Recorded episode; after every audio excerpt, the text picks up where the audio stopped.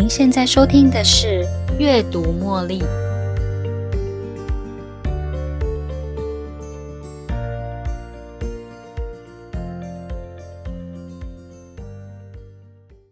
嗨，大家好，欢迎收听今天的《阅读茉莉》。今天我想跟大家分享李重建老师的这一本《对话的力量》。对话是什么呢？为什么我们需要与他人对话呢？其实不外乎就以下这三种情况：第一，当你或者是对方遇到困难或是问题的时候；第二，当你对对方感到好奇或是单纯想要关心他人的时候；第三，就只是想要打发时间、随性的交谈吧。以上这三种情况告诉我们，人们对话的目的。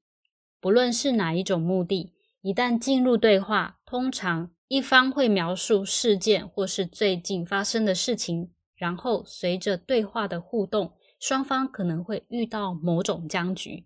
这可能是因为你感觉对方的观点跟你不太一致，也就是你认为对方的想法或是经验跟你不一样。这个时候呢，我们可能会担心。就是因为他的想法跟你不一样，所以对方不了解我们的看法，所以呢，我们会急着想要表达自己的想法。除此之外，我们还可能想要专注在问题本身，我们希望探究到底哪个环节出了问题。好，让我们思考一下，我们是不是经常使用以上这两种方式来回应他人的话语呢？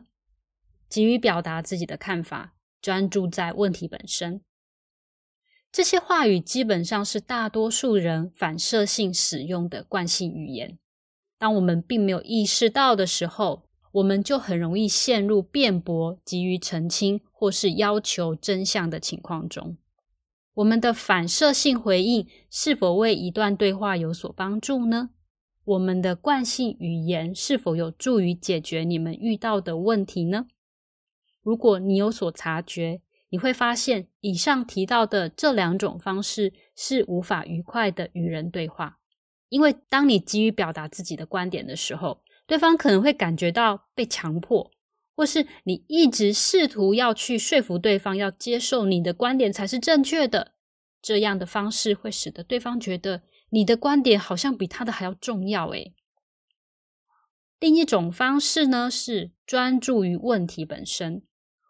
当我们只关注事件本身，思考出了什么问题，而不是去好奇对方对这件事情的看法与他人的感受。当他在描述他的困难的时候，你有听到他正在面对什么样的困境呢？你是不是曾经理解过，对他来说，这个难处是他无法用他手边的资源解决得了的呢？当我们急着说话。急着想要表达自己的看法，那么也就不可避免的会陷入口舌之争。但是，当我们试着去了解事件本身的问题，就很容易将人陷入那个有问题的人。如果不是他，这件事情就不会发生。我们心里想的是，他的想法有问题，他的逻辑或是判断是有问题的，因为他人有问题。所以妨碍到事情的进行。当一个人用这样的观点来看待一件事，就不会看到他人的困难，忽略他手上的资源，看不见那个人的力量，更错失了那个人的优点。你可能会说，这是对事不对人呢？但是“对事不对人”这句话，实际上是针对事件本身的反馈，而不是对一个犯了错的人加以责骂。举例来说。当孩子在上课时调皮捣蛋，影响其他同学上课的权益，真正的对事不对人的方法，应该是由老师用温和坚定的方式告诉这个孩子学校的上课规定是什么，而不能够对孩子的行为加以责骂。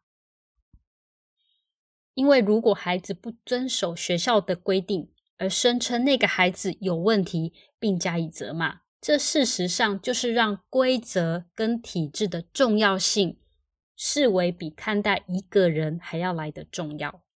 于是我们就会忽略这个孩子的处境，还有遵守规则的困难。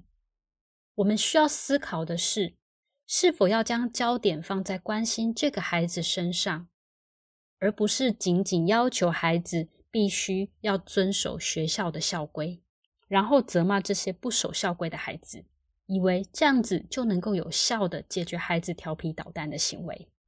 的确。校规是在规范孩子行为上的准则，但是在实际的操作中，我们可以依据孩子的特性跟感受来教导他们，让他们遵守校规，并且适应团体生活。所以，我们应该要费心思考的是如何引导孩子，让孩子清楚的知道规则是什么。我们回到大部分人的惯性回应上，也就是急于表达自己的看法。还有专注在问题本身，用这种不加思索的惯性语言回话或是做反应，我想大家都知道结果会是什么。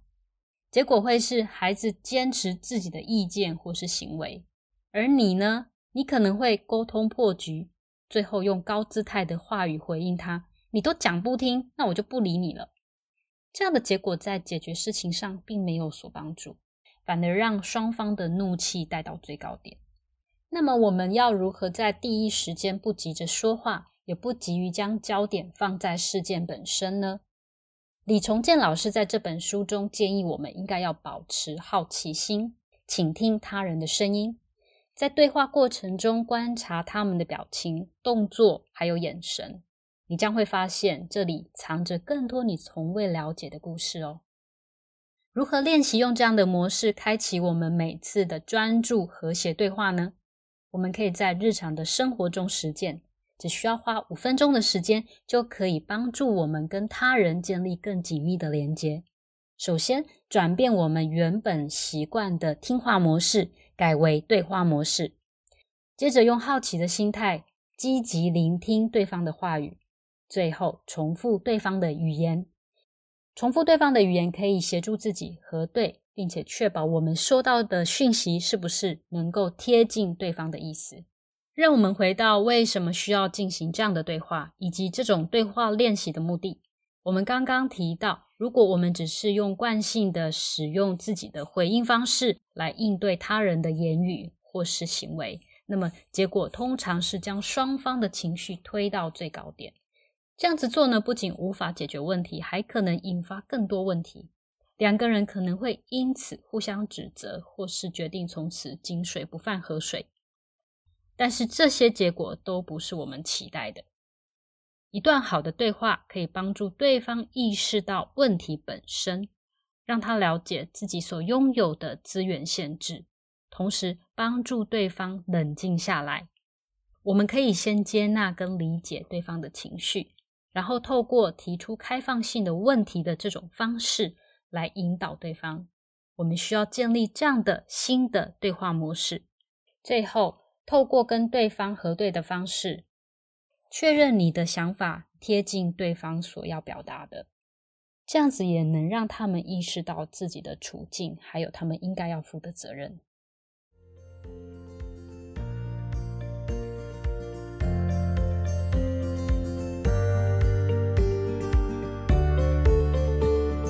又到了节目的尾声，如果您喜欢今天的节目，邀请您在 Podcast 留下五星评论、订阅并分享这个频道给您的好友。如果您有其他的反馈或想法，也欢迎留言给我。您的这些反馈都将成为背后那一股支持着我坚持不懈、持续创作、提供更优质内容的动力。感谢您的收听，我们下一期再见喽，拜拜。